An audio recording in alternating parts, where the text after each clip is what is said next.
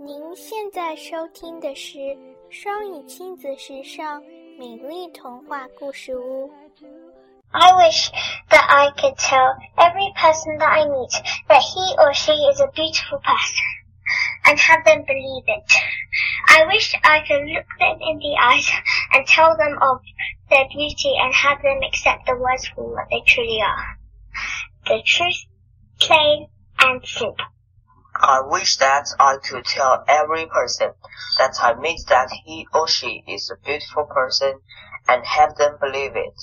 I wish I could look them in the eyes and tell them of their beauty and have them accept the words for what they truly are.